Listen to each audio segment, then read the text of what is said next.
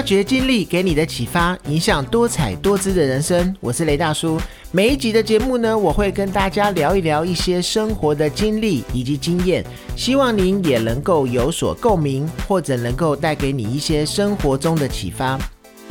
不知道大家有没有这样的经验？在公司上班开会的时候，有一些同事他在报告的时候呢，他的用字遣词跟别人比较不一样。比如说呢，如果是有一件事情，他需要等长官来决定，一般呢，我们可能就会说这件事情我们需要等长官决定再说。那但是呢，如果再文一点的说法呢，就会说这件事情我们需要等高层来批示。但我呢，就是我的同事在说的时候呢，他会说一个比较更文的说法，就是这件事情要来等陈风裁决。所以呢，这个比较高级的说法呢，就让我联想到文青的一个说话方式。那我们今天就来小聊一下什么是文青，文青呢都怎么样说话，或者是怎么样来表现呈现自己。那先来说说什么是文青。文青呢，就是文艺青年，又称为文学青年。原来呢，是指喜爱艺术的青年。在二十一世纪后呢，它的用法就产生了一些变化。那主要呢，是泛指拒绝跟随着大潮流，然后标志自己与众不同的志向与品味的青年。在一九九零年代前呢，文艺青年一词呢，是在在社会文学运动当中所被运用的，而在一九九零年代之后呢，则是演变成网络流行的一个用语的运用。那同时呢，也受到网络爆红的影响，“文青”一词啊，开始在台湾大众媒体广为流传。最初的词义呢，也逐渐的模糊掉了。那网络上衍生出各种的论述。例如啦，是来形容一个人的穿着啊、行为啊、个性啊、嗜好啊、文章写作的风格等等。另外呢，也有一些假文青啊、伪文青的一些称谓。那目前呢，文青也有一些是拿来当做嘲笑性质，或者成为一种自嘲的用语，也逐渐的成为了一种风格了。那我觉得呢，我个人在某一些喜好上面还挺文青的。那但是呢，在外显的部分呢，又完全没有文青的风格。那我自己的认知的文青风格呢，以及我认识的朋友文青的一些朋友的，往往都会有一些共通点。那以下呢，我就来稍微整理一下。比如说啊，像听音乐的部分呢，他们就会必听雷光下啊、陈绮贞啊，或者一些独立乐团这些非主流的歌曲。就算是听爵士乐呢，他也会是去听加入一些其他曲风风格的爵士乐，而且最好是黑胶唱片。那在买东西的风格呢，他一定会买比较复古的物品，或者会去逛成品，或者是泡在一些二手书店。或者是买一些文创的用品，甚至啊，有一些人自己会在一些市集摆摊卖东西。那脸上呢，必戴的就是粗框眼镜以及黑框眼镜。那财力比较雄厚的朋友呢，还会买纯木框的眼镜。那当然也有一些自我风格的刺青，也常常是会出现的。那读书呢？他一定会读的就是村上春树，或者是大量阅读西方的翻译文学。书柜里呀，也一定会摆上一套志文出版社他所出的新潮文库书籍。文青呢，他看电影的时候，他必看一些电影节的艺术电影，或者是像《送行者》啊、《海角七号》这一类的电影。那他在文字的表达，他一定会写一些白话文，带有一些迷话的，也就是说会让别人看的时候有一点无煞煞，那自己一定是看得懂的。那他们的服装穿着呢，也一定会必穿 Converse 鞋，然后加上仔裤，那一定不会有一些宽大的 T 恤，或者是加上凉鞋之类的，或者是他的服装呢会穿白色的 T 恤或格子衬衫。那相机他们也是常常手上的一个配件，那这个呢，他们也常常会拿的是单眼相机，甚至是底片相机，或者是拍立得啊。比较不会用 Canon 啊，或者是 Sony 这一些相机品牌，首选一定是徕卡。那再来交通工具的部分呢？文青如果是短程的时候呢，可能会以单速车或者是复古的自行车来代步，那甚至会用走路的方式。那如果说是要骑机车啊，像进站这一种油门一吹就走的塑胶车，绝对是不行的。它的首选绝对是小金旺啊、韦士牌啊这样复古路线的机车。那如果是有抽烟的人呢，他绝对不会去买便利超商的盒烟。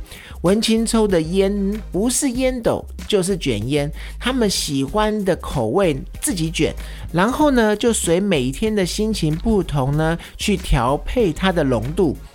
那另外呢，很多网友一致认为文青的说话方式也非常的文艺。比如说抽烟这个很简单的词，如果说是由文青来说的话，可能会被描述成空气中弥漫着尼古丁；而如果说是更文艺一点的说法，有可能会说手中的星星之火不断释放着尼古丁，弥漫到空气中。如果说是啊，是文青到极点的，他也有可能会说，手中的星星之火灼伤了我那颗弥漫着尼古丁的残心，也弥漫着那原本就扭曲的世界。这个啊，你听起来会不会觉得有点想要翻白眼？那网友呢，还有很多有趣的举例，我这边呢也来跟大家分享一下。那我们一般人的说法说的是单相思的话，如果是文青一点的说法呢，他会说就是单向度的铺陈爱意。